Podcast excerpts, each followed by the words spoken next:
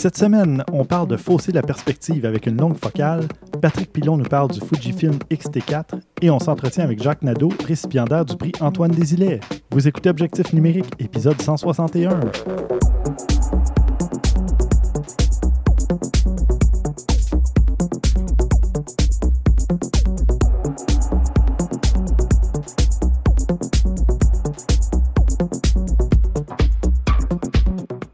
Stéphane Vaillancourt au micro en compagnie de Christian Jarry. Hey, salut Stéphane. Salut de Pierre-Luc Grelot.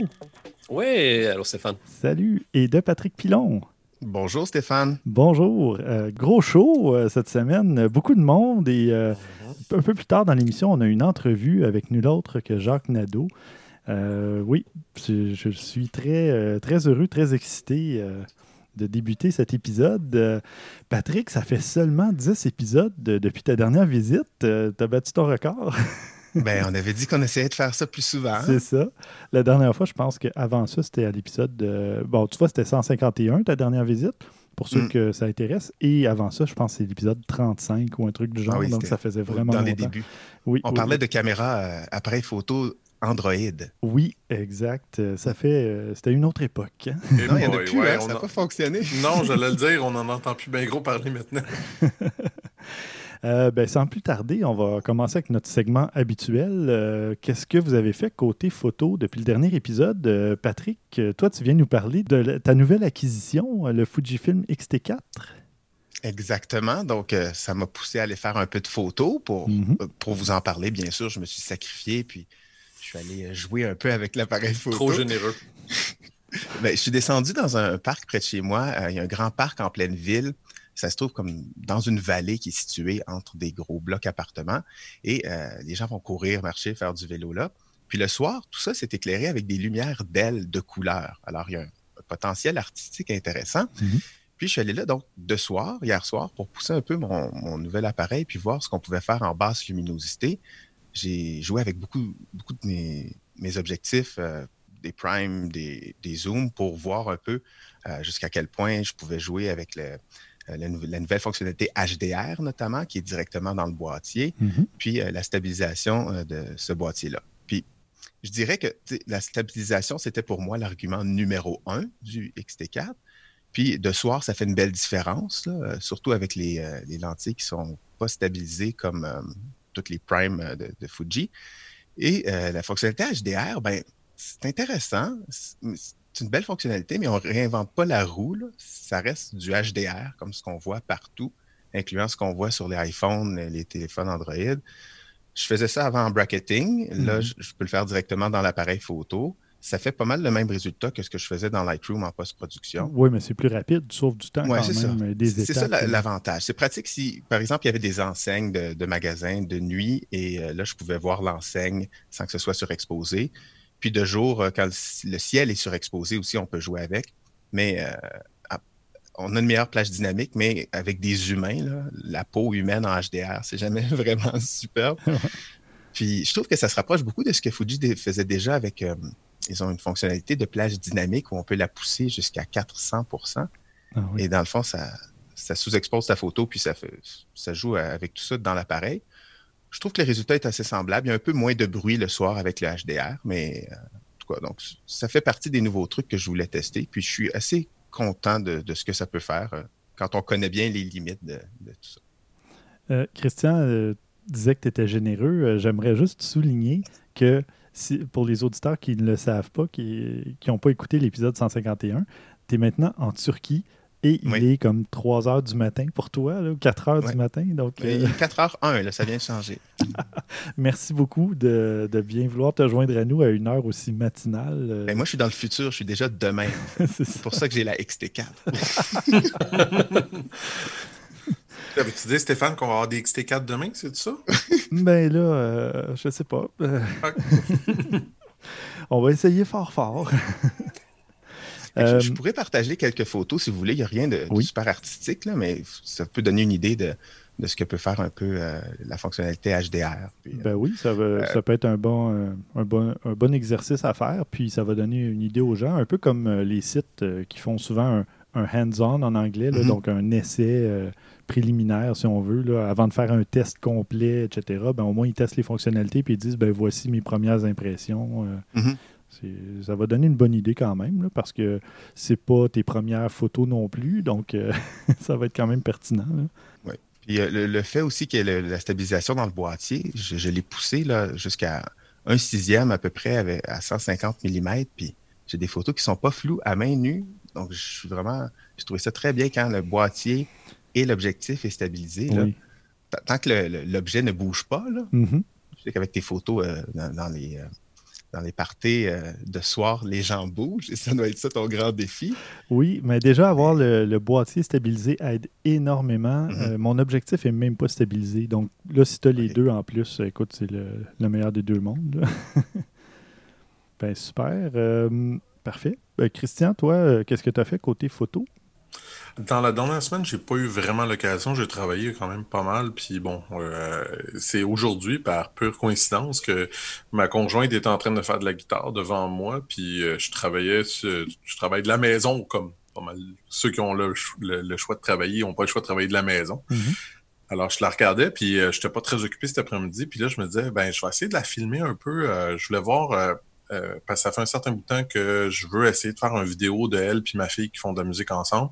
Puis là, ben, j'ai essayé quelque chose, puis ça a moyen fonctionné à mon goût. Puis là, j'ai voulu essayer une autre façon, puis j'ai un micro sur mon appareil photo. Fait je me suis dit, je vais essayer de cette façon-là. Puis là, ben, là, elle se plaçait, puis euh, elle dit, ah, ben, j'ai, des affaires à regarder. Fait que là, je me suis mis à prendre des photos, puis j'ai pris quelques photos, puis franchement, il y en a une couple que j'ai été agréablement surpris comment ça, ça donnait bien. Elle était vraiment pensive à regarder ses, ses feuilles de musique et tout le kit, puis ça a comme donné quelque chose de super intéressant pareil. Puis le son, ben finalement, les vidéos, après que j'ai checké, c'était juste des petits bouts que j'ai testés. Puis là, je pense avoir trouvé le bon setting, les bonnes, euh, les bonnes configurations. Fait que je vais me lancer dans les prochaines semaines là, à faire de quoi avec ça. J'ai bien... faut juste que je convainque l'ado, mais à part ça, pour le reste, ça devrait être correct. Bon, puis je vais lui dire à ta conjointe que dans les notes d'épisode, mis j'ai photographié ma guitariste préférée. Mhm. Ouais, Mhm. tu viens de marquer des points, là. Ouais, je sais. Parfait. Euh, Pierre-Luc, de ton côté? En fait, moi, j'ai pas pris énormément de nouvelles photos. Euh, cette semaine, je continue mon projet d'autoportrait, mais rien de, euh, rien de fantastique. Par contre, comme euh, moi aussi j'ai du temps, étant donné que je suis à la maison, puis j'ai commencé à retravailler plein, plein, plein, plein, plein de photos d'anciens voyages. Puis je suis allé en- dans les Alpes en, en mars 2017.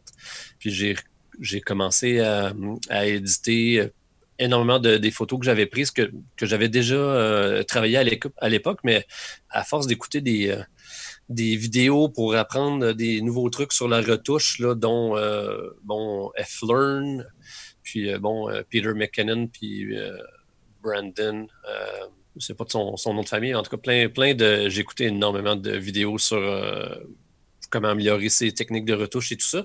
Je me suis dit, OK, mais peut-être que ça vaudrait la peine de. On recommence à zéro. J'ai fait des copies virtuelles de toutes les photos presque qui avaient du potentiel dans mon catalogue Lightroom. Mhm. Puis je les ai retravaillées une par une. Ça doit faire un, un trois jours que j'ai l'impression que je fais juste ça. Mais euh, c'est vraiment super intéressant de voir que euh, euh, il y a une grosse évolution euh, au niveau du traitement d'image, puis de, de voir le progrès qu'on peut avoir fait. Donc, euh, les gens qui ont du temps, je vous invite à retourner euh, travailler des photos que vous aviez déjà travaillées, que vous étiez peut-être hyper satisfait, mais euh, juste pour voir si vous avez un point de vue, euh, un nouveau ou une nouvelle approche. Là, Oui, un regard frais, c'est ça.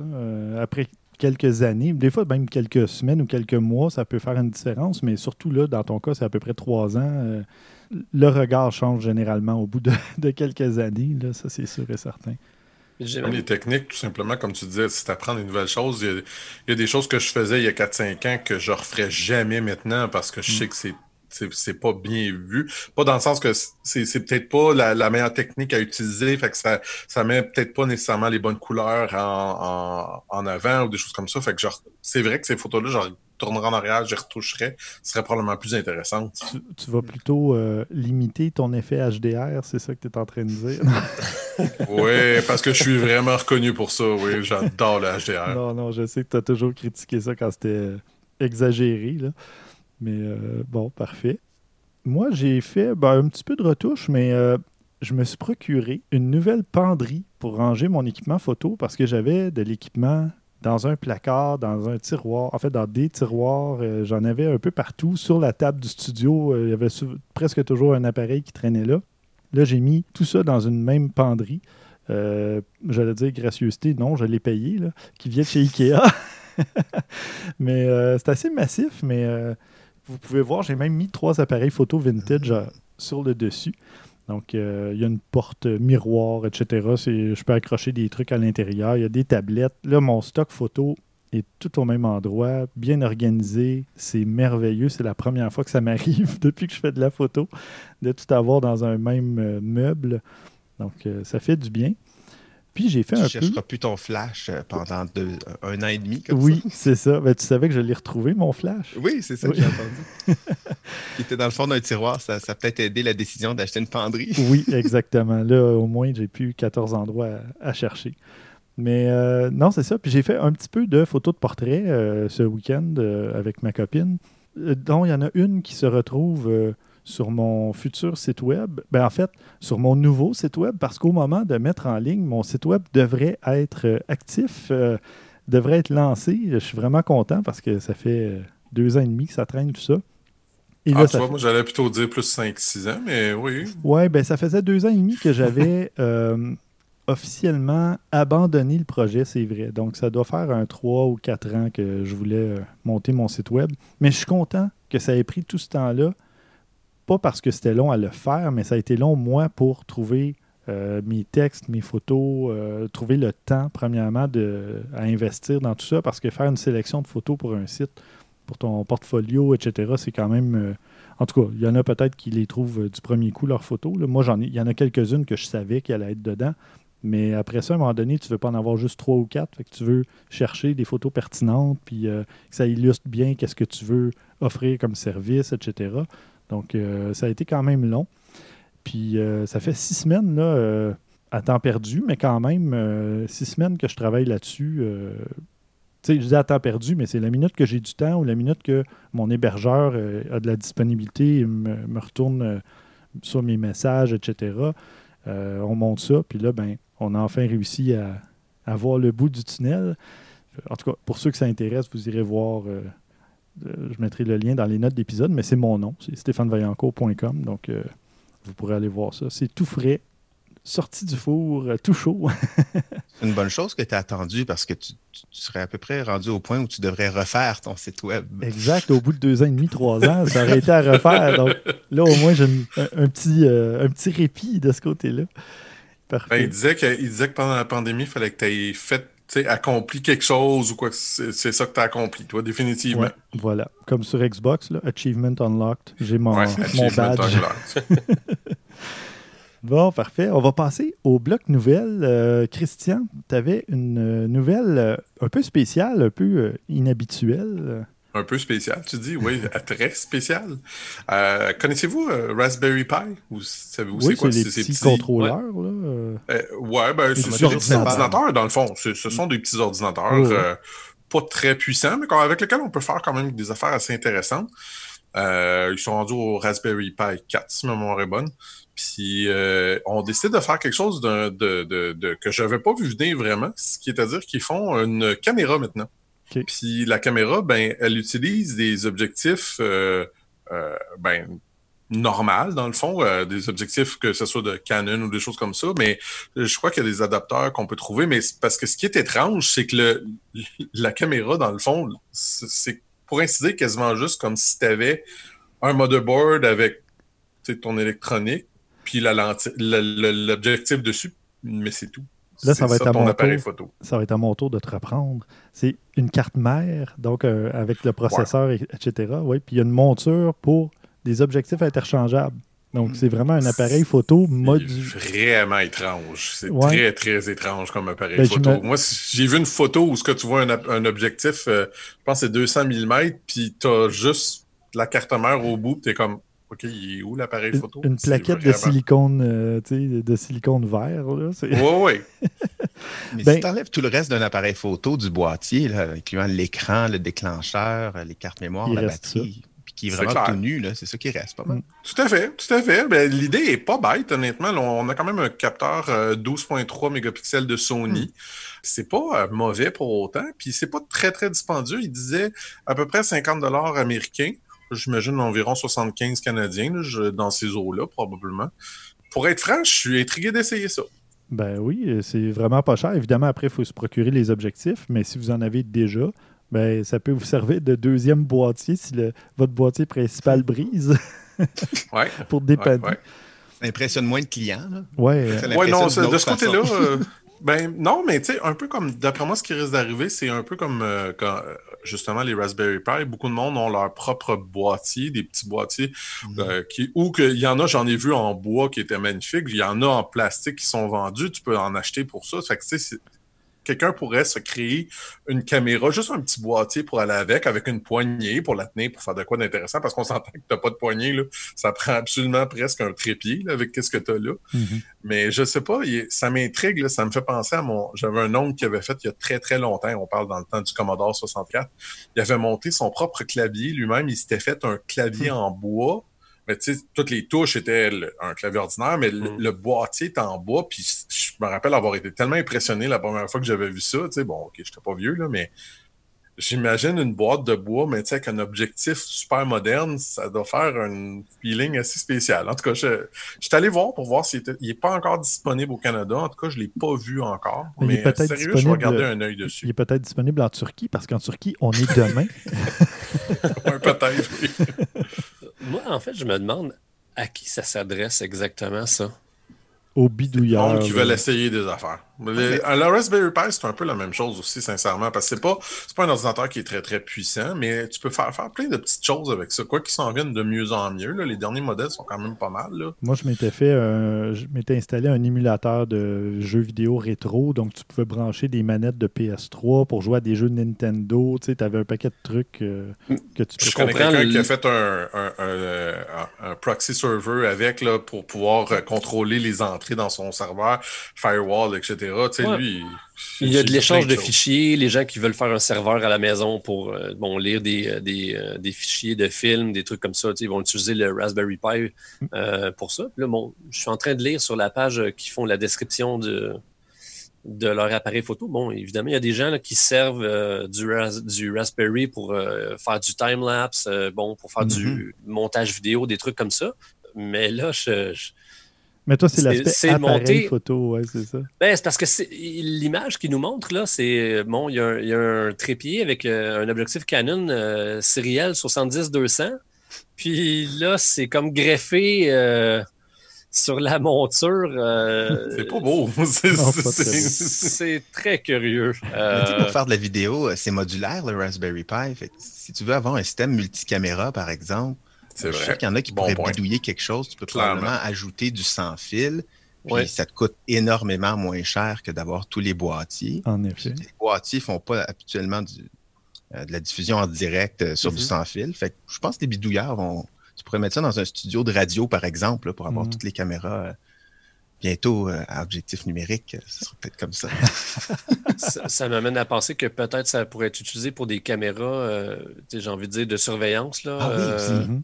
Euh, ça revient à une solution qui est comme abordable, puis peut-être via une application, tu peux réussir à voir le contenu à distance, tout ça. Euh. Probablement, oui.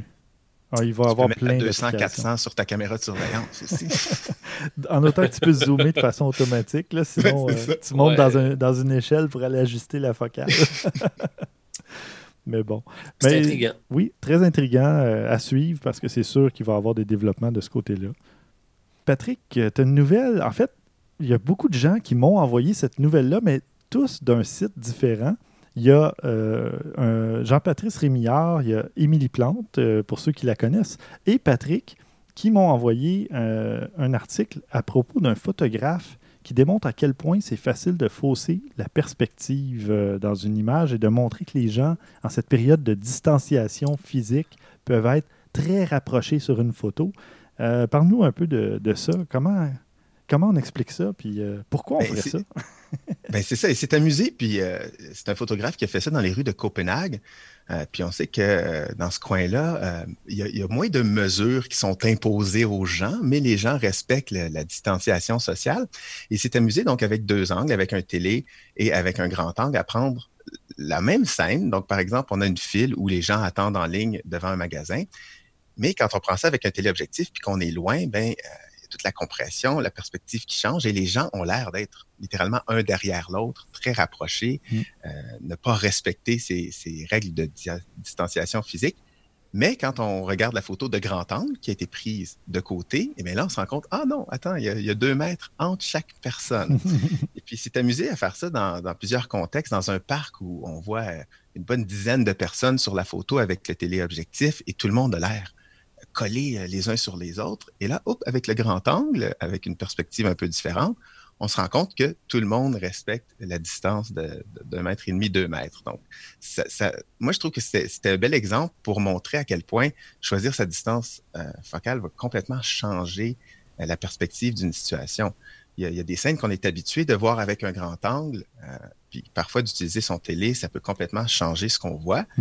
Mm-hmm. Euh, c'est une belle façon aussi de redécouvrir ses, objectifs. Si on travaille moins souvent avec un grand angle ou moins souvent avec un télé, de la porter avec soi, euh, puis essayer de faire la même scène deux fois avec une perspective différente, je trouve que c'est vraiment fascinant. Puis pour ceux qui comprennent moins ces notions-là, ben de le voir, c'est, très, très clair. Je crois que je vais l'utiliser dans mes cours de photo maintenant pour, montrer à quel point ça change la, perspective. Oui, c'est vrai, parce que es rendu, tu donnes des cours de photo. Euh, oui, ben, j'ai monté un cours euh, en, cinq cours que j'ai donné à plusieurs euh, expats euh, qui habitent ici en Turquie. Mm-hmm. Je l'ai traduit en anglais, en français. Là, je le donne par Zoom, justement, par, par, Internet, parce que tout le monde reste chez eux. Mais c'est un cours de base où, on apprend les notions progressivement. Puis ça fait partie des choses que, que j'enseignais, justement. J'avais pris des photos de gens et on voyait la différence sur le visage ou avec des objets en relief. Mais je trouve que là, vraiment, euh, c'est très d'actualité en plus comme exemple. Super. Ben, en fait, je vais mettre même les trois liens dans les notes d'épisode. Puis, euh, parce qu'il y en avait un autre, c'est un photographe sur une plage, même qui a pris une focale de 320 mm. Puis les gens, en tout cas, il y a eu tout un débat autour de ça aussi. Donc, c'est quand même euh, vraiment intéressant de voir ce qu'on peut faire mm. avec la, des différentes focales. C'est ça, puis ça, pose la question sur la photo, euh, les photos journalistiques qu'on voit, puis à mhm. quel point, euh, non, le journaliste ne retouche pas sa photo, mais il choisit quand même comment il la prend. Exact. Ça peut, être un choix très éditorial. Pour avoir, été, ouais, pour avoir, été, journaliste longtemps, je vous dirais que des petites manifestations peuvent avoir l'air très grandes quand on est très près de tout le monde. Mhm, mhm. Euh, comme des discours inauguraux d'investiture d'un certain président aussi. on cache les chaises vides. sauf quand tu prends des drones. Ça, ça marche moins rendu à ce point-là. Enfin. Euh, Pierre-Luc, euh, oh, tu as, deux nouvelles pour nous cette semaine. Oui, en fait, les deux sont un peu interreliés. Euh, j'avais envie d'inviter les gens à, découvrir un peu le SPPQ. Pour les gens qui ne sont pas familiers, c'est la, Société de la promotion de la photographie du Québec. Mmh. Dans le fond, c'est un, grand organisme qui regroupe beaucoup, beaucoup de clubs photo on sait qu'au Québec, là, il y a énormément de gens qui sont passionnés de, la photographie, évidemment. La plupart des grandes villes, euh, et des villes même un peu plus euh, taille moyenne, ont un club photo avec des, euh, habitués. C'est les clubs, ils organisent des événements au sein du club. ils ont des activités. des fois, ils organisent des voyages où ils vont faire des, des balades photos. ils vont faire des concours à l'interne. C'est quand même très dynamique comme euh, milieu. Euh, puis chaque année, ils ont plusieurs concours. Euh, ils font un gala où ils, bon, avec un jury, ils établissent les gagnants. Puis c'est quand même quelque chose de, très, très gros. Bon, évidemment, là, les circonstances font que cette année, malheureusement, le gala n'a pas lieu, mais ils en ont fait une version virtuelle qui est accessible à tout le monde. Donc, ils ont fait un, vidéo que vous pouvez aller voir qui dure une quarantaine de minutes. Là.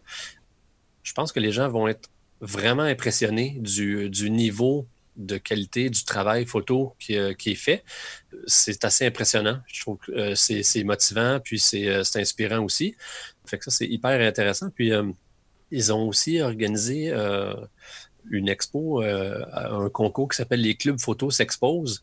Puis vous pouvez aller voir là, euh, les photos des, euh, des gens qui, qui étaient finalistes dans les différentes catégories Donc, euh, ben, je, vous suggère d'aller voir ça. Je, euh, pense que les gens vont apprécier. Mm-hmm. C'est de la photo qui est faite au. Euh, oui, c'est fait au Québec, mais sinon, évidemment, il y, a, beaucoup de, photos de voyage et, tout ça. on sait que les gens, des clubs photos, ils m'en voudront pas si je dis ça, mais j'ai envie de dire l'âge moyen est quand même euh, est plus élevé. Là. C'est, les, gens qui. Euh, mais c'est les gens qui ont le temps de sortir pour faire de la photo pour le plaisir aussi, généralement. C'est, oui. Les, gens, les gens dans la trentaine qui ont des jeunes enfants, un travail.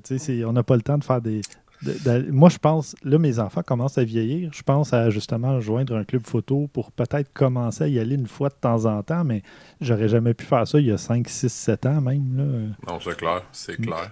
Et bon, c'est ça, exact. Donc, les gens, ben, souvent, si tu es un, un boomer, euh, les enfants sont partis, tu as plus de temps, puis dans certains cas, ils ont un peu plus de sous, ils font des voyages qui sont euh, hyper intéressant. Oui, et ça amène euh, une qualité de travail photo qui est, fantastique. Là. Puis bon, on va se le dire, là, ils ont accès à du matériel euh, aussi qui est, super performant.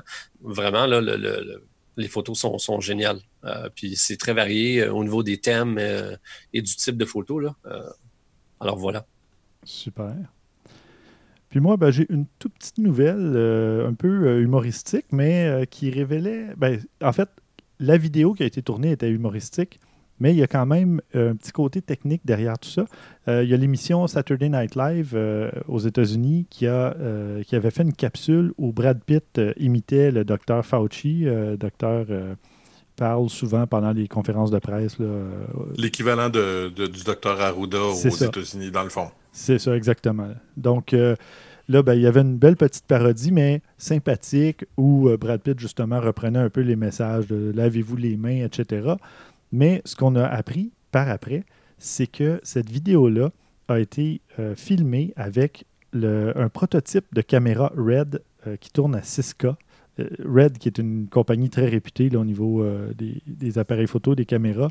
Donc, c'était intéressant de, de, voir ça. Ça s'appelle la Komodo avec un K.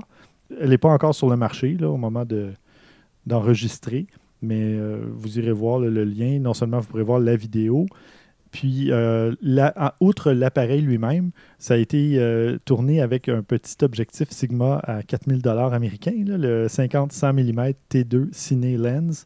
Donc, selon le site qui a partagé l'information. Alors voilà, c'est quand même. Euh, c'est drôle parce que je me suis. Avant de savoir cette nouvelle-là, je me suis quand même fait la remarque que c'était très bien tourné. Tu sais, je me suis dit, bon, il y a les moyens de se payer quelque chose. Il doit avoir euh, quelque chose, un setup, ou il a demandé à un ami, euh, un directeur, de lui passer quelque chose. parce que même si on regarde, pour avoir vu quelques segments de Saturday Night Live, maintenant, ce qu'ils font, c'est que c'est tous les artistes les font, ben, les, les comiques les font de leur côté avec les moyens du bord. Fait que ça, mm. il y en a que c'est avec des cellulaires, avec des webcams, avec ça. Fait que c'est qualité très, très, très variable. Puis lui, c'est magnifique, spick and span, couleurs, ils sont belles, tout le kit, les détails, c'est comme, ouais, on, voit que les moyens, je me suis dit peut-être que c'est un passionné de ça, mais pas tout à fait, non? Non, il y avait Anguille sous roche, finalement. mais euh, pour, ça, c'était sur le site. La nouvelle a été publiée sur le site Engadget et la vidéo n'est pas disponible euh, au Canada euh, sur ce site-là. Par contre, le site, je vais mettre un autre lien sur la presse, il y avait eu un article au sujet de cette capsule-là et la vidéo est accessible euh, à partir de là. Oui, c'est complètement absurde parce que tu peux pas l'avoir sur YouTube, mais tu peux l'avoir sur Twitter. Trouver l'erreur. Oui, c'est ça. C'est de géo, euh, euh géo-blocking, mais je trouve ça totalement stupide. Mais on partira pas là-dessus. Ça fonctionne en Turquie, en tout cas. Ah! Alors bon, il y a, bon, bon, Il y a beaucoup d'autres choses qui ne fonctionnent pas sur Internet. Oui, je m'en doute. Parfait. On vous invite à nous suivre et à vous abonner. On est sur Apple Podcast, Google Play, TuneIn Radio, Spotify, Stitcher. Tous les samedis, on est diffusé à midi sur choc.ca et on est aussi sur Rivercast Media. Donc, euh, c'est facile de nous trouver sur votre plateforme préférée. Allez nous mettre euh, une petite, euh, petite note, 4-5 étoiles. Laissez-nous des commentaires. Ça nous fait toujours plaisir de les lire. Patrick, tu vas nous parler peut-être un petit peu plus du Fujifilm X-T4. Puis ensuite de ça, on a l'entrevue avec euh, Jacques Nadeau, puis on a peut-être quelques petites suggestions euh, pour cette semaine, euh, une ou deux probablement, parce qu'on va avoir beaucoup, beaucoup de, matériel. Mais Patrick, ça, fait, ça fait combien de temps que tu as le XT4 et puis c'est quoi tes, premières impressions? Mais ça va faire une semaine demain. Donc, ça fait six jours. Mhm. Puis, euh, j'ai toujours été dans l'écosystème de Fuji là, depuis assez longtemps, depuis Oui. la X-Pro 1. Donc, tu étais en Euh, terrain puis- connu. Là. Oui, c'est ça. Je ne suis pas un fanboy. là. J'ai choisi, euh, puis je comprends les, les différences, mais Mhm. pour moi, c'est vraiment le meilleur système parce que je fais de la vidéo, beaucoup de, plus, plus de vidéos que de photos, et j'avais besoin d'un appareil qui faisait les deux. Bon. Puis, euh, ben, la stabilisation, pour moi, depuis le début, c'est ce que je trouvais qui manquait beaucoup au boîtier de Fuji. C'est arrivé avec la XH1, euh, ça fait déjà deux ans. Et pour moi, c'est vraiment l'argument de vente de la XT4. C'est le- un appareil qui est stabilisé, mais avec toute la dernière génération de capteurs, de processeurs et tout ce que la XT3 a également. OK. Et Dans le fond, le- la seule chose que la XT3 n'avait pas, c'était la stabilisation. Parce que je sais que beaucoup de monde avait, avait chialé justement du fait que la, la euh, XH1 l'avait, mais n'avait pas le, pro- le, le meilleur capteur, les meilleures améliorations de la 3. C'était comme une décision un peu étrange en, en même temps, tout ce qu'ils ont Mhm. décidé de faire avec ça. En main, mon, boîtier préféré, c'est le XH1 parce que je trouve qu'il est un peu plus gros, puis il y a des avantages. Il y a le petit écran LCD euh, à cristaux liquides sur le dessus, tout ça.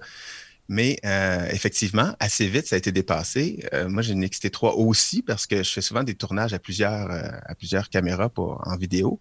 Puis les, les- spécifications techniques de la XT3 étaient vraiment meilleures pour la vidéo, en autofocus aussi notamment. Mhm. Il y a une grande différence entre la XH1 puis la XT3. Euh, justement, on n'a pas euh, l'autofocus sur l'œil ou la, la- la façon de suivre son sujet, c'est vraiment pas aussi bon. Puis c'est en raison du processeur, parce que dans le fond, la XH1 a le même processeur que la XT2. Et là où Fuji a brouillé les cartes un peu cette fois-ci, c'est que la XT4, c'est- c'est- il y a un nouveau processeur. Euh, il n'y a pas de nouveau processeur, justement. Il n'y a pas de nouveau capteur. Alors que normalement, quand on avait un XT quelque chose de, de plus, il y, avait, il y avait une nouvelle génération.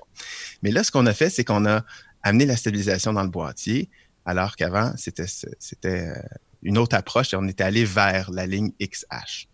Je suis un peu déçu qu'il n'y ait pas de XH2. On dit que ça viendra peut-être, mais si c'est honnêtement la l'année même... prochaine. J'ai lu l'année Ouais. prochaine. Si ça vient avec le même capteur et le même processeur que la XT4, euh, il n'y aura plus beaucoup d'avantages de, de- de la série H, à mon avis. Donc, on est un peu pris pour Fuji dans la course des constructeurs. Je trouve qu'ils se sont mis à sortir des boîtiers chaque année. Ça Mm. amène du positif et du négatif, euh, notamment les firmware updates. On a un mot en français pour ça, je suis sûr? Oui, Euh, les, les mises à jour de micro-logiciels. voilà.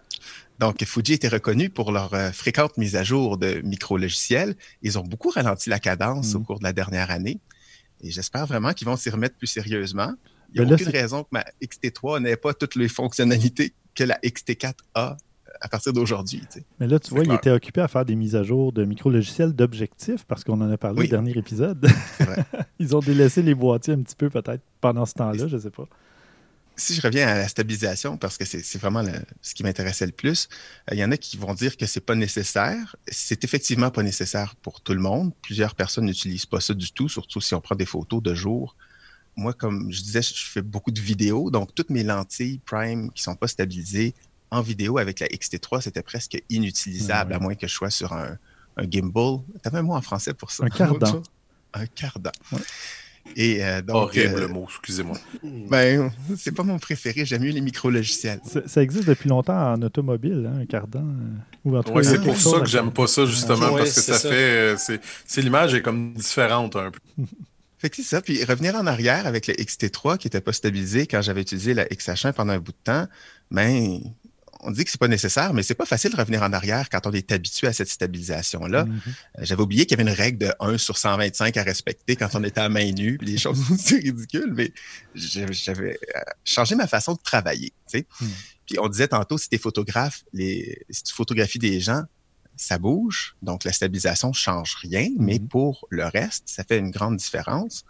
Puis ça permet de prendre des photos euh, vraiment avec un téléobjectif, avec des, des ouvertures très longues, sans qu'il y ait vraiment de flou. Mhm. Il y a quand même beaucoup de choses que j'aime moins de cette caméra-là. Je peux, je peux peut-être en parler rapidement. Ben oui.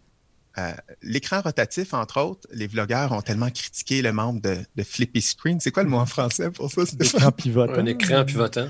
OK, ouais. Moi, je me filme jamais moi-même, donc c'était pas un manque. Et j'adorais les écrans de Fuji qui permettent de, de, Ah, de basculer à 180 ouais. degrés, c'est ça, oui. Ben, basculer vers le haut, c'est Mhm. ça, horizontalement et verticalement. J'ai souvent utilisé ça quand je faisais des photos, euh, puis je mets ça à la hauteur de la taille, tout ça. Et là, ça m'a pris comme deux ou trois mouvements à deux mains pour sortir l'écran, le tourner. Donc, euh, pour moi, cet écran-là, c'est pas nécessairement un avantage. Le Mhm. seul avantage que j'y vois, c'est que je peux cacher l'écran. Euh, et donc, euh, Il y a des appareils. Disons qu'il a l'air de, de pas mal euh, diviser les gens, euh, cet écran-là. Ouais. C'est- C'est assez 50-50. C'est c'est le même écran que pour le X Pro 3? euh, si je pense que oui. Ouais, tu peux le sortir Ouais. puis le retourner. Oui, je, je pense que oui, oui.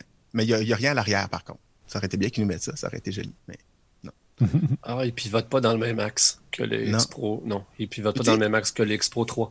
Ah non, Euh, ok. le, le X Pro 3, c'est vers le bas, Ah, tandis que le XC4, c'est sur le côté. Ah, Ouais. Ah, on oui, peut le remettre à l'intérieur. Ouais. Une fois qu'il est remis à l'intérieur. Bon. C'est ça. Une fois remis à l'intérieur, c'est pas pire, c'est comme avant, mais c'est vraiment dans des situations où je voulais le mettre whoop, un petit peu à gauche, un petit peu à droite. Là, je pouvais pas. J'étais habitué à ces, à ces écrans-là. Mhm. Euh, mais là, ça, c'est toujours le problème quand on change de boîtier. là. Il faut s'adapter à des petites choses comme ça. L'autre truc, c'est l'interrupteur. J'ai été surpris. On-off, là, celui qui, qui permet d'allumer l'appareil, c'est un détail totalement futile pour plein de monde, là, mais moi, j'aime ça quand c'est solide puis qu'on doit forcer un peu pour le faire bouger Ouais. sur la XT1, là, il est super solide. Tu allumes ton boîtier, tu as l'impression de dégainer un fusil, puis tu es prêt. Oui, clairement. Le XT3 est un peu plus frêle. Puis là, sur la XT4, je le trouve encore plus sensible. Je l'ai même accroché quelquefois en faisant un Ah tournage vidéo cette semaine. Mais j'imagine que je vais m'habituer, mais c'est un détail qui peut être intéressant à mentionner pour les gens qui euh, travaillent notamment avec plusieurs caméras. là. Ouais. Euh, la configuration des boutons aussi, euh, c'est un autre problème de princesse, me direz-vous, mais moi, j'étais habitué d'utiliser certains boutons. Je fais le focus en mode manuel en plaçant le, le point que je veux là, avec mon pouce sur la petite manette. Puis après ça, euh, je fais mon focus avec le pouce à droite. Et ce bouton-là, ben, ils l'ont mis un peu plus à gauche. Hmm. Il y a encore un bouton à droite, mais je ne peux pas le configurer complètement. J'ai été surpris de ça parce qu'habituellement, Fuji, les boutons, on peut faire ce qu'on veut avec Ça m'étonne, Ouais, bouton Q, puis j'imagine qu'il y aurait une mise à jour de micro-logiciel à un moment donné. Mais rendu là, je serais habitué à pousser mon pouce à gauche. en tout cas. Mais quand, quand on travaille avec beaucoup de boîtiers, c'est un avantage, à mon avis, d'avoir la même configuration euh, de boutons. Est-ce que tu apprécies le fait d'avoir des menus différents dépendant si c'est en mode euh, appareil photo versus mode vidéo? Je sais que Ouais. beaucoup de monde avait demandé quelque chose du genre. là. Mais moi, moi, j'avais pas vraiment pensé à cette option-là parce que j'étais assez satisfait de pousser ma molette jusqu'au bout pour aller en mode vidéo. Mais je dois t'avouer que oui, il y a un avantage justement dans les menus qui sont complètement différents. Euh, aussi l'avantage de cette petite molette vidéo photo qui te permet de changer rapidement. faut pas l'oublier. C'est toujours ça le, Mhm. le facteur. J'ai plusieurs photos qui seront une courte vidéo de deux secondes parce que j'ai oublié de, de bouger la molette. Mais je pense que ça aussi, je vais m'y habituer. Puis euh, une fois qu'il est en vidéo, tu es vraiment en vidéo. Puis euh, tous tes, tes paramètres sont conservés là. Donc c'est un bel avantage. La nouvelle pile, je l'aime. Euh, elle est beaucoup plus grosse, 2200 MHA, c'est ça? Milliampères. milliampères comparativement à 1200 sur les, les anciennes. Puis les anciennes, là, c'était c'était le gros problème des caméras Fuji. Là. Moi, j'en ai cinq ou six parce que je devais toujours en transporter plein parce que La vidéo, ça brûle. Ça ouais, brûle, la vidéo, ça brûle. Puis tu as toujours un écran qui fonctionne, que ce soit dans l'œil Ouais. ou euh, sur l'écran LCD. Je te comprends tellement avec mes, mes vieux Sony. Là. Ah ouais. J'ai le même problème. Ils ont fini par changer les piles enfin, là, mais les premières et deuxième générations, euh, c'est la même chose. Mais là, je l'ai même pas rechargé encore. Donc, je suis surpris. Je trouve que ça a super bien fonctionné. Puis j'ai quand même euh, fait euh, des tournages vidéo. J'ai pris beaucoup de photos. Les piles Le sont neuves aussi. hein. C'est que c'est encore c'est à peu près 100 dollars la pile. là. Là, Ah. Je dois me rééquiper parce que je vais en vouloir au moins plus qu'une. Donc, c'est un mal nécessaire, je crois, là, de, de passer à, à cette nouvelle pile-là. On, on la voulait depuis longtemps. La taille, ça te gosse-tu ou? Non, mais moi, j'ai- j'aimais mieux la taille du XH1 qui est un petit peu plus gros. Ouais. C'est drôle parce que je suis allé dans Fuji parce que j'aimais ça que ça soit petit, mais euh, la XH1, elle- elle- tu peux la tenir là, dans tes doigts, là, puis elle est, tu peux pre- presque la laisser pendre, puis tu es confiant que ta caméra reste là, un peu comme les, les plus vieux DSLR. Tandis que la XC3, j'ai toujours trouvé un peu trop petite. Tu Euh, parles de la poignée, là, la prise en la main. là, poignée, c'est ça? oui, c'est ça, la Ouais. prise en main. Puis là, ben, euh, celle-là est un petit peu plus grosse. Je vois pas beaucoup la différence. Je continue à préférer la taille de la XH1. Puis la façon que, que je travaille, moi, j'ai euh, tout le système de peak design de clip euh, que je peux mettre sur Mm. ma ceinture. Donc, c'est tout du Arca Swiss qui est compatible avec tous mes trépieds. Puis j'ai une, une bande de poignet qui est accrochée euh, à cet endroit-là en dessous de la caméra. Donc, je, je travaille jamais avec une courroie dans le cou. J'ai toujours la caméra dans ma main avec cette- ce genre de, de, harnais à poignet qui fait en sorte que je peux la lâcher, puis mm. ça tient bien. Donc, c'est pour ça que je trouve que quand la poignée est moins prononcée un peu, euh, c'est difficile. Euh, mes vieilles caméras Fuji comme la XT10, je leur avais acheté une poignée supplémentaire, un truc de métal que je mettais dessus parce que je trouvais que c'était trop petit. Surtout dès que tu utilises euh, un objectif qui est un peu plus gros. Deux derniers aspects dont je voulais parler, la, disparition de la prise casque, ça, ça ah me fait de la peine. ça passe par le port USB maintenant. Ça fonctionne, mais euh, si je veux filmer plus longtemps, euh, là, je ne peux plus charger ma caméra en même temps. Hmm. Parce que la Fuji peut fonctionner sur un bloc pile pour une, plus longue période. la bonne nouvelle. Oui, vas-y. Oui, ça, j'allais dire. Est-ce que tu peux utiliser un adaptateur qui offrirait comme deux, euh, comme un, Y USB? J'ai pas essayé encore, mais j'imagine que c'est possible. Il y en a un, je, te confirme, je l'ai vu passer. Oui, oui. Parce que je trouvais que c'est un désavantage parce que, tu vois, la XT3 avait la prise casque, la hmm. XH1 n'avait pas de prise casque. La bonne nouvelle, c'est que normalement, quand je filme plus longtemps, je me bâtis comme un rig, un, truc avec euh, un peu plus gros autour de ma caméra. Puis j'ai un appareil, un écran externe qui, lui, souvent une sortie casque. Donc, c'est comme ça que j'ai euh, compensé pour ce manque-là. Mais je trouve que on a régressé un peu face au XT3 qui avait sa prise casque mhm. directement dessus. Surtout si on, s'adresse un peu plus aux vlogueurs avec l'écran rotatif. Ben, je trouve ça plate qu'on ait perdu cette prise-là. L'autre aspect, c'est le 240 euh, images secondes en vidéo. Euh, S'il fait noir, ça sert à rien parce que c'est juste plein de bruit. ça fait juste monter l'ISO. Mais euh, quand il fait clair, là, moi, je travaille beaucoup en run and gun. Est-ce qu'il y a un mot en français pour ça? Oh, je pense que tu viens d'en poser une bonne à, Stéphane. Tu, m'as brisé, là. Euh, c'est course étirée, non? Oui, c'est ça. En fait, c'est de, de, de, déclencher euh, à la course, peut-être. Oui, mais c'est l'idée, c'est que tu bouges beaucoup. Tu n'as pas le temps de changer de lentille, de trimballer un, un, un gimbal, un cardan. Un cardan. Ou un trépied. Euh, c'est l'idée de capter l'action. Puis je faisais beaucoup ça comme journaliste parce que tu arrives à un endroit, puis les gens se rendent même pas compte que tu es là, puis tu filmes ce qui se passe. Donc, tu n'es pas sur un plateau de tournage où tout le monde attend que que tu leur dises quoi faire. Et l'avantage du 240, c'est que ça permet de filmer quelque chose à main nue super rapidement. Tu fais un mouvement rapide de gauche à droite, juste de balancer. Puis, euh, ces prises de vue-là, une fois ralenties euh, à 240 images secondes, mais que tu remets sur une, euh, sur une vidéo à 24 ou à 30 images secondes, mais ça fait un beau mouvement cinématographique mmh. lent. Puis, donc, faut pas en abuser. Là. Je pense que les gens en ont beaucoup abusé au cours des deux dernières années sur YouTube avec du beau B-roll. Mais je trouve que c'est quand même un, avantage parce que ça te permet de faire quelques prises de vue qui sont très belles sans avoir à trimballer tout l'équipement. Parfait. Ben écoute, euh, c'est toute une prise en main quand même. En six jours, euh, tu as du très bon. Euh, c'est un très bon retour sur l'appareil, je trouve. Ben, merci. en gros, donc, si vous avez la XT3, vous faites de la photo puis de la vidéo, plus de la photo, il n'y a pas beaucoup de raisons de passer au XT4. Moi, je pense, si vous faites principalement de la photo. Mais euh, si vous faites de la vidéo, la XT4, c'est comme un XH1 sur les stéroïdes qui vaut la peine parce que ça fait quand même deux ans que l'autre était sorti. J'ai une petite question pour toi, Patrick. Mhm. Euh, est-ce que hum, tu as eu l'occasion d'essayer de, Parce qu'on parlait de la vitesse, là, puis évidemment, comme stabiliser 5, axes, on peut descendre la vitesse sans avoir à, monter l'ISO ou tout ça. Mhm. Euh, tu as fait des photos que, que tu aurais eu besoin d'avoir un trépied ou de t'installer sur, euh, une, surface là, qui est euh, immobile? Tu as essayé de, juste utiliser la stabilisation du boîtier puis tu as eu des bons résultats? Oui, ben hier, c'est ça. Hier soir, j'ai joué dans le parc avec mon. c'est quoi, c'est 50-140. Oui. Puis au, bout, au bout, à 140, j'ai pris une photo, puis je pourrais la partager. cette photo-là, je l'ai prise à 1 sur 6. Puis c'est pas flou. Donc, euh, je hmm. trouvais que c'était quand même pas pire. Il faut dire que l'appareil est hmm. stabilisé et l'objectif est L'objectif aussi. oui, c'est sûr. Les deux s'ajoutent, puis ça monte de, plusieurs crans. Mais euh, oui, je trouve que ça fait une bonne différence, euh, surtout pour des gens qui font de la photo de, paysage. Là. Je pense que ça peut être un bel atout. Ben, tu viens d'intéresser Pierre-Luc, peut-être? ben, moi, c'est n'est pas un appareil que, que, que, j'achèterais. Je m'enligne pour le Z7. Hmm. Mais, mais pour avoir Ouais, pour avoir beaucoup joué avec le, système GFX et peu avec le XT3, là, que Fuji euh, débarque avec la stabilisation 5 axes, un peu comme Olympus, il y a des gens qui, je pense, euh, vont, vont aller chercher, euh, vont rentabiliser les avantages de cela. Quelqu'un qui mhm. fait de la photo justement, où il veut pas avoir à, traîner un gorillopode ou un vrai trépied, quand on est sur le bord de l'heure bleue, là, puis tu es en voyage ou etc. Mm-hmm. au lieu de monter ton ISO à 1600 ou là, tu as, plein de grains là-dedans. je pense que ça va, ça va être super intéressant. Je suggérerais de faire des tests et de voir, mais, mais je suis convaincu qu'ils ont bien travaillé. Peut-être que la photo de Patrick me convaincra. la stabilisation est un peu meilleure en vidéo que sur le XH1 aussi. Quand tu fais du mouvement, c'était souvent ça qui causait problème. Parce mhm. que quand tu essaies de bouger de gauche à droite, mais le capteur, lui, t'empêche de bouger de, gauche à droite. Mais là aussi, euh, j'ai trouvé que c'était bien. Ah, ben, super.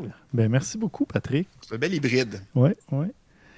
Parfait. Écoute, euh, ce fut très agréable de t'avoir euh, sur l'émission. Euh, on va te laisser. Encore, je vais retourner me coucher. Oui, c'est ça, avant de commencer ta journée. puis euh, si jamais tu as justement d'autres nouvelles ou d'autres euh, trucs que tu essaies, puis tu as envie de venir en parler, tu me fais signe, puis on t'accueille à bras ouverts. Mais merci, à bientôt. Et maintenant, on s'entretient avec le photographe Jacques Nadeau, qui vient de recevoir le prix Antoine Desilets pour une de ses photos. Et on va lui poser des petites questions sur euh, son parcours et sur sa, vision de, la chose, de la photo. Bonjour, euh, Monsieur Nadeau. Bonjour, bonjour. Bienvenue euh, à Objectif Numérique. Merci de nous accorder de votre temps.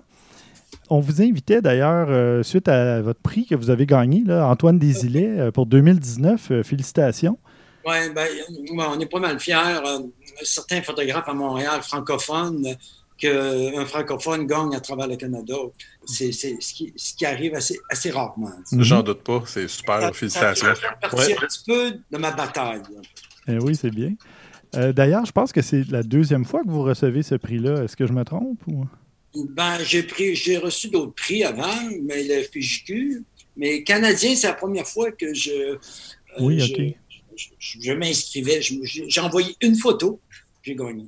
Bon, ben bravo. non, mais je pense que le jury à, Toronto, euh, de, je connais les noms, les photographes à Toronto, puis ils sont très bons.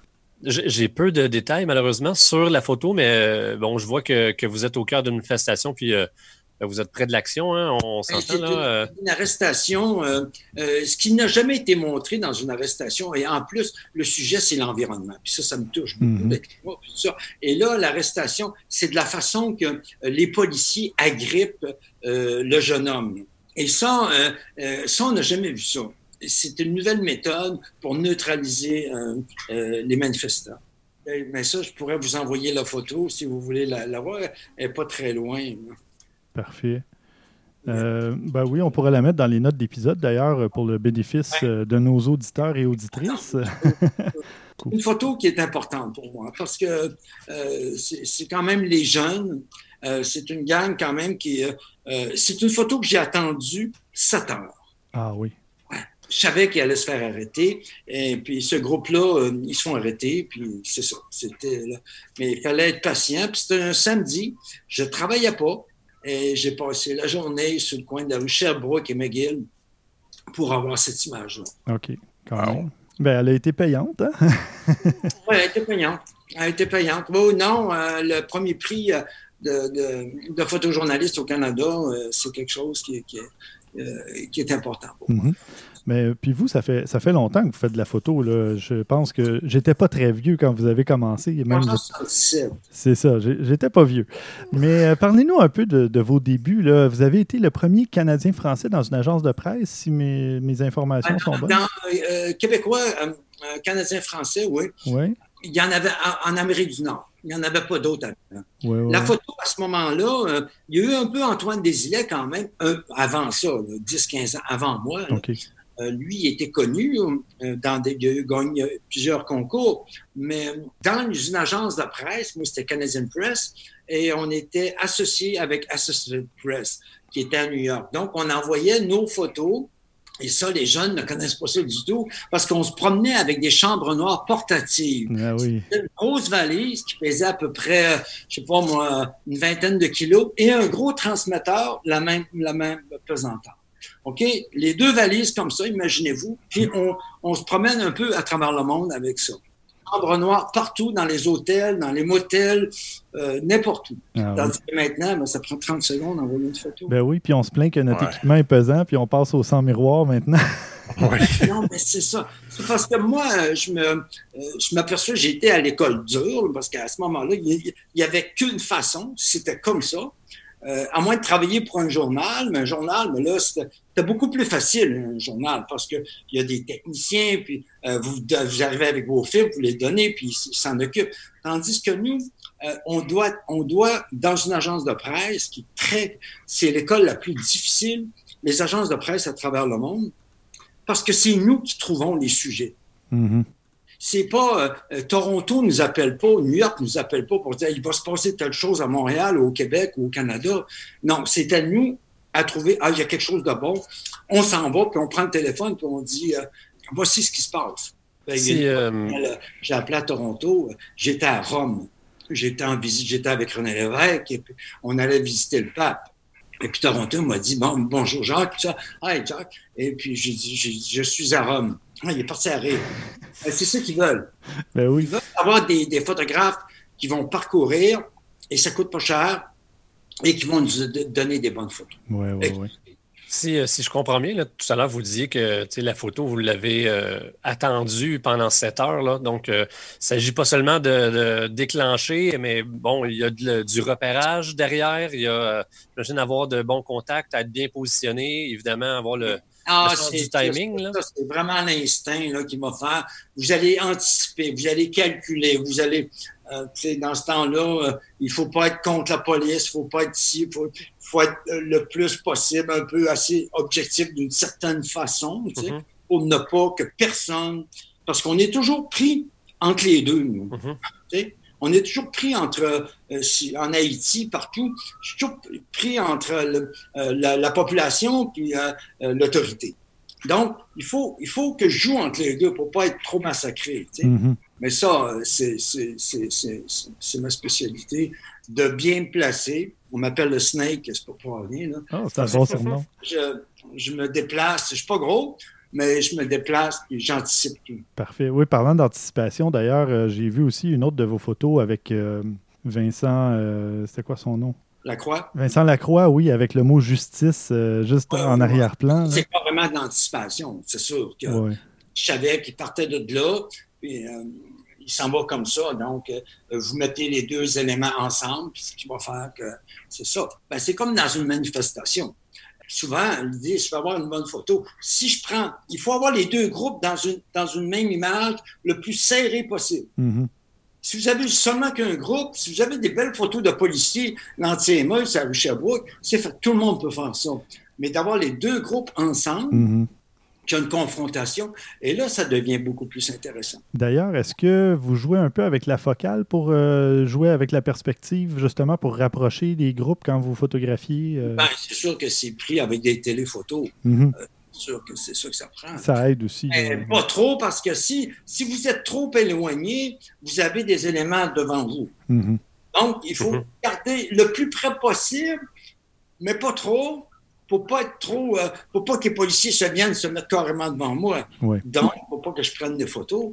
Donc, euh, il faut, euh, c'est tout un calcul qui, qui, faut qu'il se fasse rapidement. Le cerveau, il fonctionne. Ah de mémoire, vous l'aviez eu pas facile en 2012, entre autres, je pense, les manifs étudiants. Il y avait eu quelques fois que ça n'avait pas été évident. deux, opérations là-dessus, sur 2012. Mm. Deux opérations pour moi. Ouch. Il y en a un, c'est un cheval qui m'a passé dessus.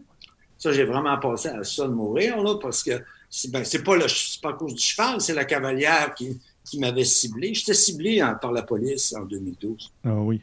On voulait me, tasser parce que euh, je ne faisais pas toujours ce que la police me disait de faire. Vous parliez tout à l'heure de traîner une chambre noire à l'époque euh, avec vous et tout ça. Si on fait abstraction de ce, ce, mmh. poids-là, euh, est-ce que vous préfériez la pellicule ou vous préférez maintenant le numérique? C'est le numérique. C'est le numérique. Hein. J'ai acheté le numérique en 2000. Je me souviens, euh, un dimanche soir, j'ai acheté tout l'équipement, 35 000 Et puis, c'est moi qui ai payé. Et puis, le lendemain, je m'en allais en Haïti.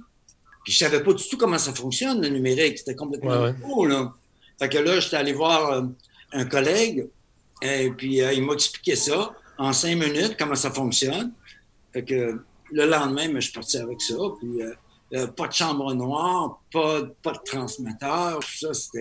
Pour moi, c'était merveilleux. Ah oui. Hein? C'était quand même tout un risque pareil. C'était merveilleux pour moi. Mais à ce moment-là, le, mégapixel était 2,3. Mm-hmm. Vous imaginez, maintenant, c'est rendu 25. Mm. La qualité n'était pas bonne. non, ça ne devait pas être. Euh, ouais. Non, c'était, non, en 2000, le numérique n'était pas encore euh, très développé. C'était pas, pas terrible. Mais c'est pas rien. Euh, les photos étaient quand même passables. C'était comme. C'était comme. vous êtes parti sans parachute, là? c'est-à-dire que vous avez laissé le matériel analogique à la maison, puis. ah oui, hein? Oui, oui, Non, il fallait que. Non, l'avenir, je savais très bien qu'il ne fallait pas.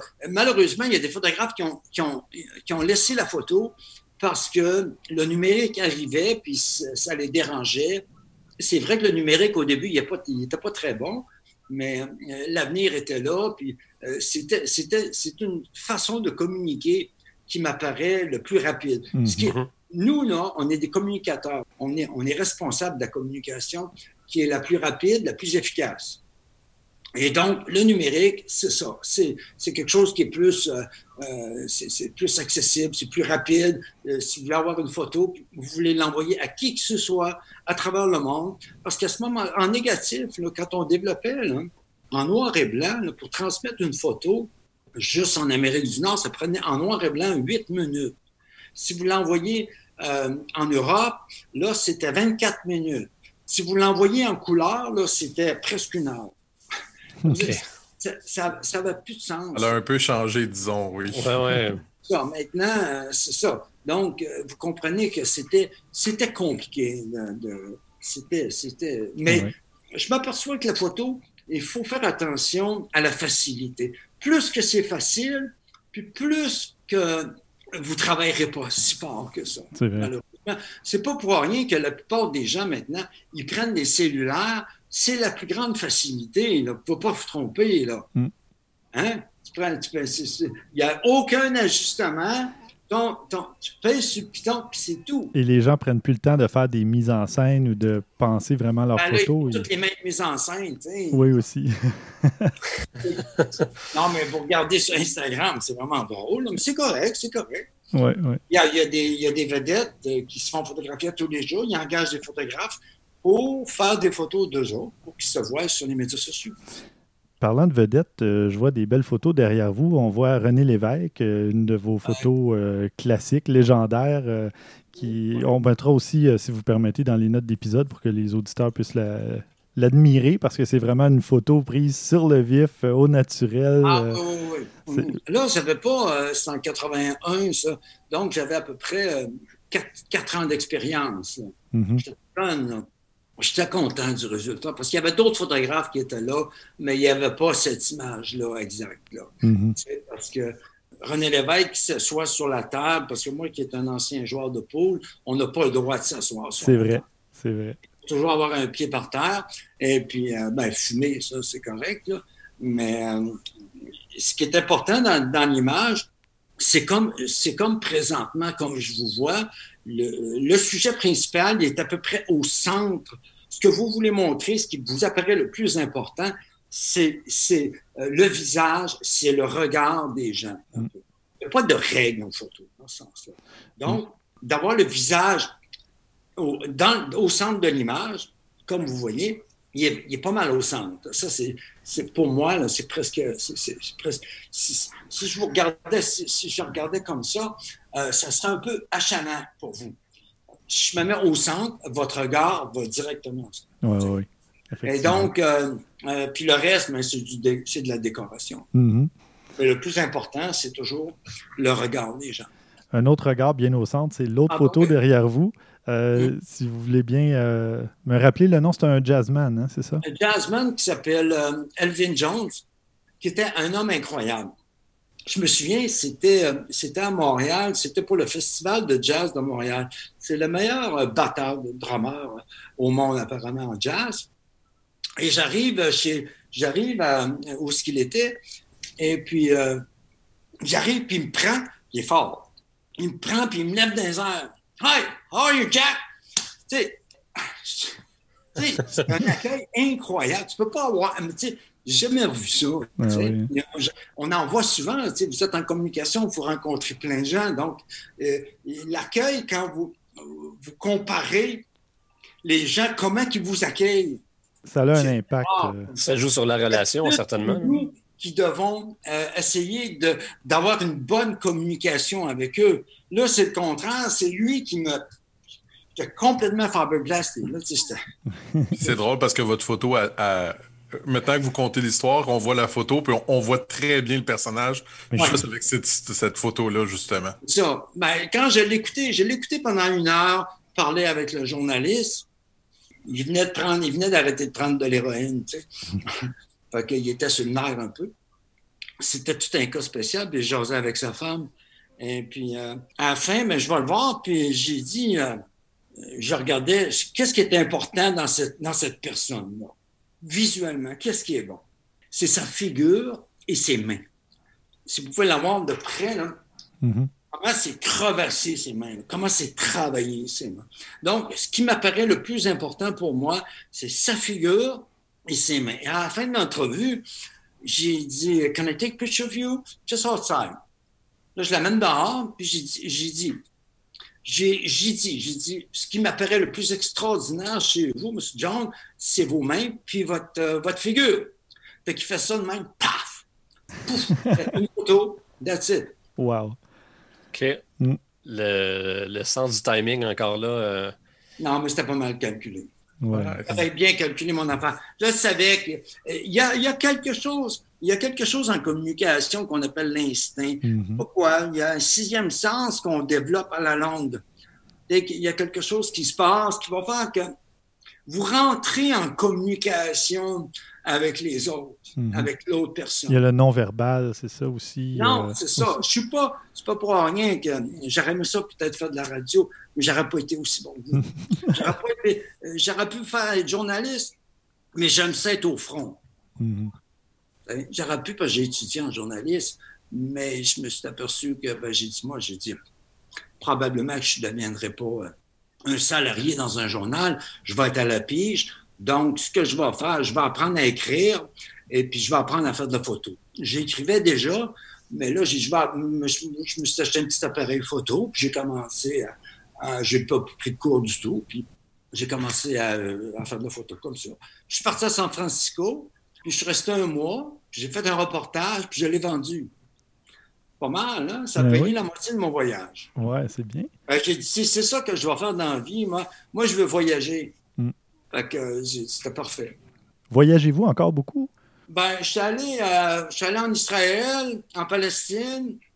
Je suis allé euh, aussi euh, en Algérie cette année. Mm-hmm. Et puis là, ben, je sais pas. Ben là, je Là, je voyage à Laval. Ben oui, là, euh, c'est plus difficile ces temps on, on, est tous dans la même situation ces temps-ci. C'est ça. Mais euh, je reste pas là. Euh, je suis en vacances depuis 35 jours et je travaille à tous les jours depuis 35 jours pour faire un livre. Ah, bon, mais c'est bien, c'est ça. Parce que Carré Rouge, j'ai fait un livre là-dessus, puis ouais. ça, c'est. J'ai pas été objectif, moi, dans Carré Rouge. Non, moi, j'ai pris la part des jeunes. Oui, oui. là. Mm-hmm. Et puis quand euh, Jean Charest a dit euh, on a juste envoyé les jeunes dans le Nord travailler. Mm. J'étais là quand il a dit ça. J'ai dit cinq minutes après, je vais faire élire mon tabarnak. oui, vous ne portiez pas Jean Charest dans votre cœur, je pense. Euh, non, mais non, non, mais il n'y a pas d'affaire à dire une chose dans même parce que les autres premiers ministres avant, Jacques Parizeau, c'est pas parce qu'il était péquiste, Jacques Parizeau et René Lévesque, c'était deux politiciens qui respectait énormément les jeunes. Mhm. Énormément. Pour moi, c'était ça. Puis l'avenir, encore une fois, pour moi, l'avenir, c'est les jeunes. Oui, absolument. C'est ça. C'est pas les CHSLD. euh... Les CHSLD, sérieusement, là, il faut abolir ça. Là. Ça fait des années que je le pense, ça.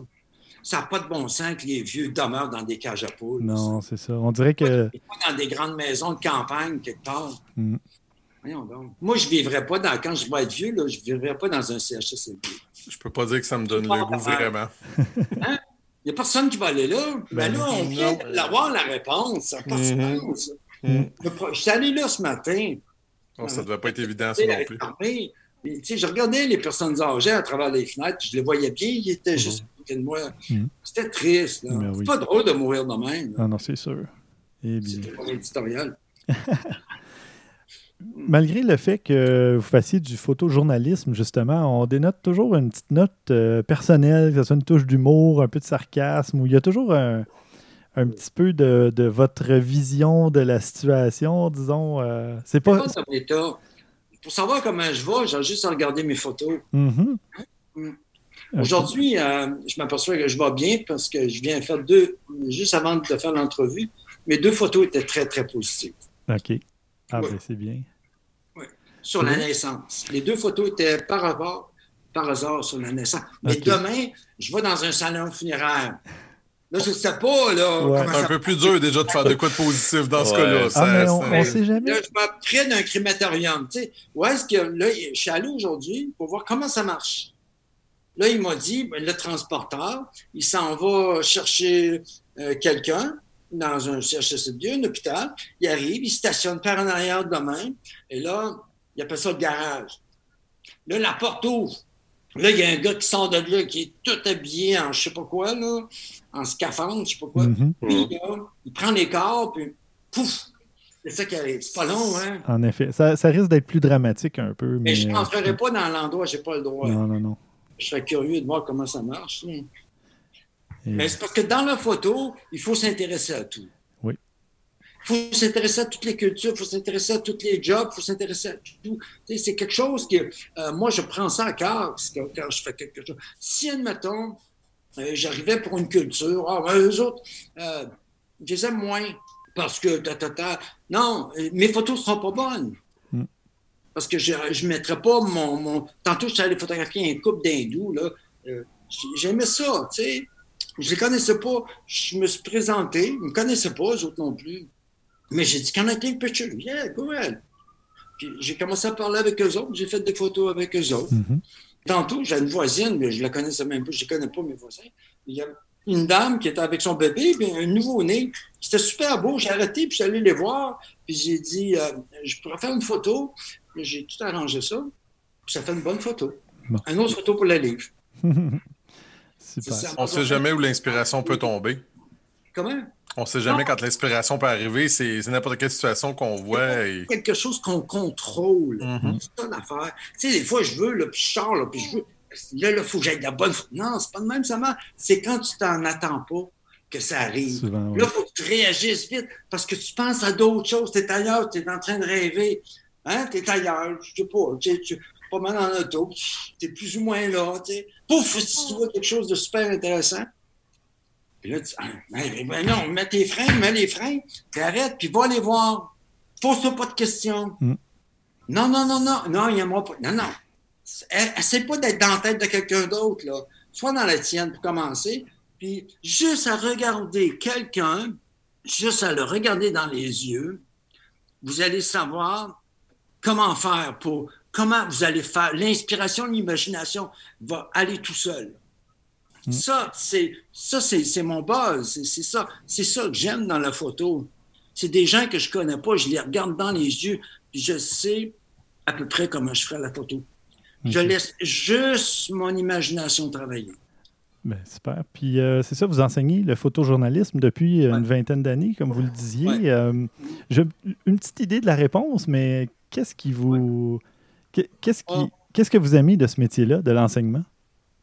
Ah, ben, au début, je ne savais pas parce que je, vous avoue que euh, je n'ai même pas terminé mon cégep. Je n'ai même pas terminé ma première année de cégep. J'étais en, Californie. Hmm. Donc, euh, je n'ai pas de diplôme. Mais donc, quand on m'a demandé ça, je dis, comment, moi qui n'aimais pas l'école, moi qui m'enseignais à l'université, je ne sais pas comment faire. Fait que je suis allé voir des profs, je leur ai demandé, ben, il dit, Jacques, il dit, faut que tu fasses un plan de cours. Ah, OK. Faites un plan de cours. Là, j'ai enseigné avec un, soir avec mon plan de cours. Ils sont venus me voir après, non, non, regarde, ton euh, plan de cours, ça ne marche pas pour toi. fait que j'improvise, comme ce soir. J'improvise. Je ne sais pas exactement. Je, je, pars avec une phrase, puis je parle pendant trois heures. OK. C'est bon. Puis vous donnez des conseils, des notions. J'apprends des. Je leur montre des trucs. Faut pas. L'idée là-dedans, parce que les cours de photo, les gens, ils achètent, des appareils des fois, puis euh, ils prennent des photos de leur, famille, de leurs amis, d'eux autres, dans les fêtes, tout ça. Puis le reste du temps, ils mettent ça dans le tiroir, puis ils s'en servent pas. En le gardant toujours en mode euh, automatique, pas trop essayer de poser des questions, comment ça fonctionne. Puis... Non, mais c'est ça. Donc, essayez de. Moi, je dis aux gens, je dis là, je, leur donne des travaux, là. Puis je leur dis, bon, ben là, là, euh, vous allez vous promener, là. OK, pendant deux, samedi entre 2 h et 4 heures, là, euh, vous allez pas vous promener, vous allez faire de la photo. Là. Vous n'arrêtez pas dans un café là, pour jaser avec quelqu'un. Vous allez vous concentrer. C'est la concentration, dans le fond. Mm-hmm. Carrément, là, c'est votre, euh, votre visuel. Promenez dans la rue, là, puis vous regardez partout. c'est un muscle, là, ça. Mm-hmm. Le pas des gens, quand ils marchent à la rue Saint-Laurent, euh, ils ne regardent pas tellement ce qui, où est-ce qu'ils est marchent. Ils, regardent, leur téléphone. Ils ne regardent pas ailleurs. Mais moi, euh, je suis tout le temps là, puis j'essaie de, trouver quelque chose de magnifique, quelque chose de, différent. De différent.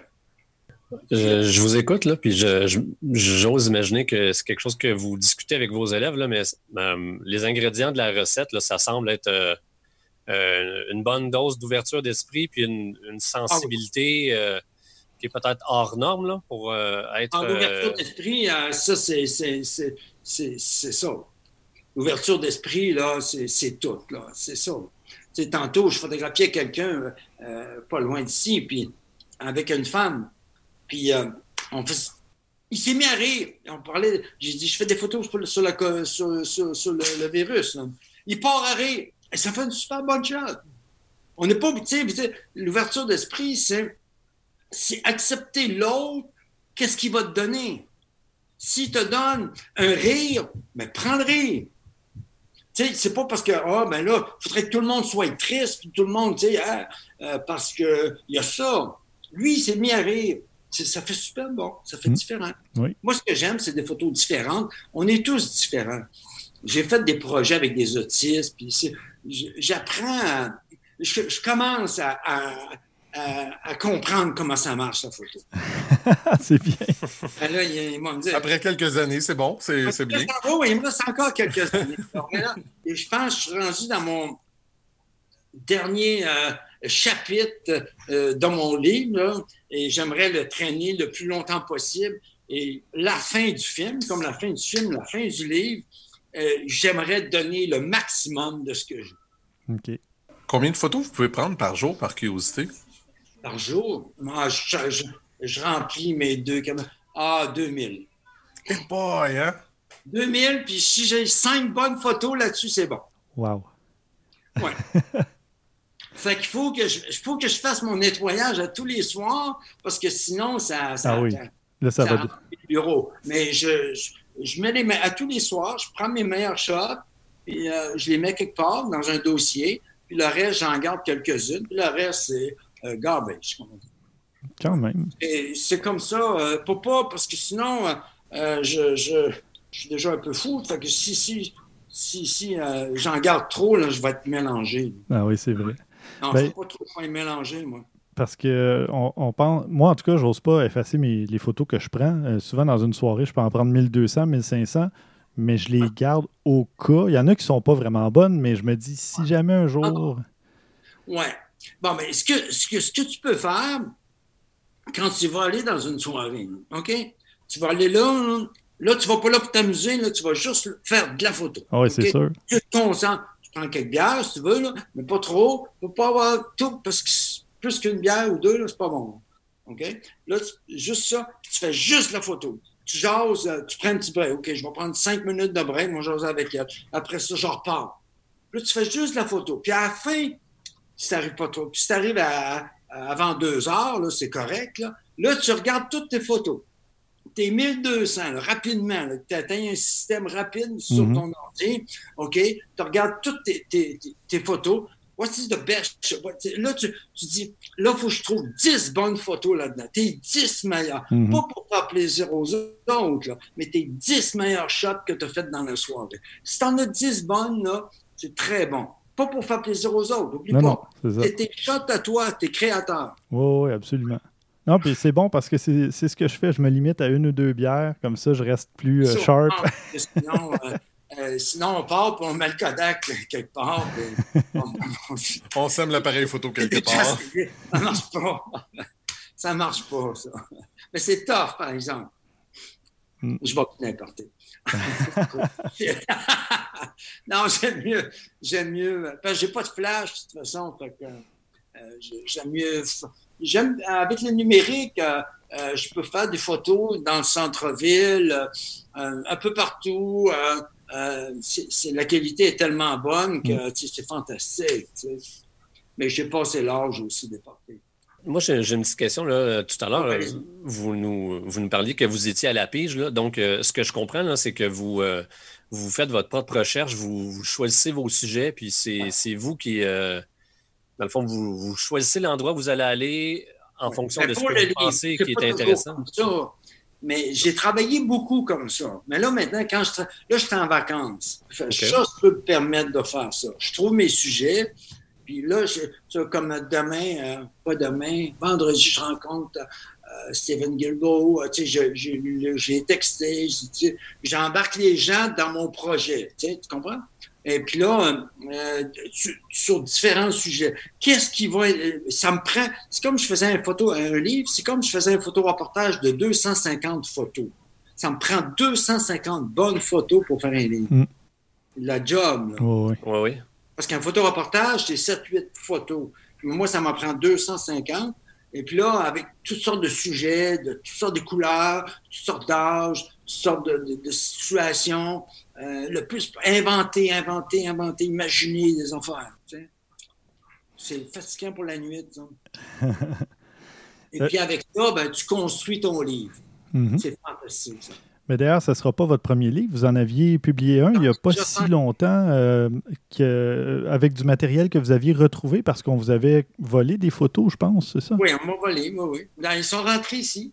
OK. Ils sont rentrés ici. Oui, oui. Ils m'ont volé, mais euh, j'en avais un peu ailleurs aussi. Fait que j'ai construit, euh, euh, suite à ça, j'ai appelé, j'ai appelé mon livre Photos trouvées. Et ça, c'est Photos trouvées, c'est parce que je les ai trouvées. Mais j'aurais pas pu me faire un livre photo volé, c'est sûr. Photos trouvées. Fait que j'ai cherché dans mes négatifs parce que ce qui m'a volé, c'est une partie de ma, de ma carrière. C'est juste le numérique. Le négatif, euh, c'est tout caché quelque part. Mhm. Donc, ça, euh, les disques durs, les, ce qui m'ont volé, c'est des disques durs. Des dix dernières années. Oui, oui, oui. que le reste, j'ai construit quelque chose. Puis j'en ai construit un, j'en ai construit un livre. Ça a bien marché. Ben, tant mieux. Euh, Celui qui a marché le plus, c'est Carré Rouge. 25 000 copies. Wow. Bravo. Oh, quand même. Hein? Ah c'est vraiment. Puis j'étais content. C'est pas pour les sous, là, m'en fous, là, mais que les jeunes s'intéressent à ça, tu sais. Parce que dans ce temps-là, on disait, c'est avant 2012, là, ah, les jeunes, les ados, ils foutent rien, puis ils font rien, puis ça. Moi, je les ai suivis, m'a dire de quoi, là. J'ai marché, puis j'ai couru 500 km en six mois avec eux autres. C'est pas des paresseux. Ouais, ouais, ouais. C'est pas des paresseux. Non, non, non, non. Ils ont du gosse. Quand ils veulent de quoi, là, ils allaient le chercher, puis ils ont gagné. Ils ont gagné. Mm-hmm, mm-hmm. Ils ont sorti Charret et puis ils ont, fait baisser les frais de, d'enseignement au cégep puis à l'université. Yes, moi, je, je lève mon ouais, thumbs up pour, eux autres. Euh, ben, ce que, moi, ce que j'en retire un peu de tout ça, c'est que avec votre ouverture, avec vos expériences, tout ça, vous réussissez toujours à tirer le côté positif des choses. Euh, comme là, on vous a volé des photos, vous vous êtes dit, ben moi, je vais sortir un livre avec les photos que je retrouve. Euh, il y a toujours un élément positif. Ah oui, oui. J'ai vécu, par exemple, un traumatisme par, par, rapport avec ça, pareil, mais j'en ai fait un livre, puis euh, je me bats encore. Tu sais, je ne lâcherai pas parce qu'il il y a quelqu'un qui, qui, veut avoir mon bien. C'est quelqu'un on le sait, c'est qui? C'est quelqu'un qui aurait aimé faire ce que je fais. Alors, quelqu'un qui vole, c'est quelqu'un qui s'accapare de quelque chose d'autre et maintenant, ça lui appartient. C'est comme si lui les avait fait, les photos. Hmm. Là, maintenant, il y a une grosse banque de photos dont les miennes. C'est du narcissisme très élevé. Hmm, ben, c'est parce que je pense que la photo, euh, ça fait partie de la vie. Euh, euh, il faut que ta photo évolue comme toi-même. Il faut que, euh, en vieillissant, là, faut, tu ne vas pas te ramasser dans un CHSLD, tu croches, ben, il faut que il faut que tu anticipes. Il va falloir que je m'achète une petite maison sur le bord de la mer à 95 ans. ben, écoutez, Jacques Nadeau, merci beaucoup de votre.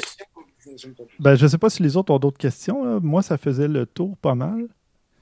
Ça, semble complet, mais je vous remercie beaucoup de votre générosité. Ce fut un grand plaisir de, discuter avec vous et d'en apprendre sur vous. Je... C'était honnête et sincère.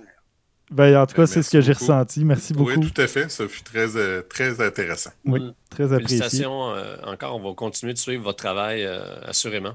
Merci. Oui. Merci.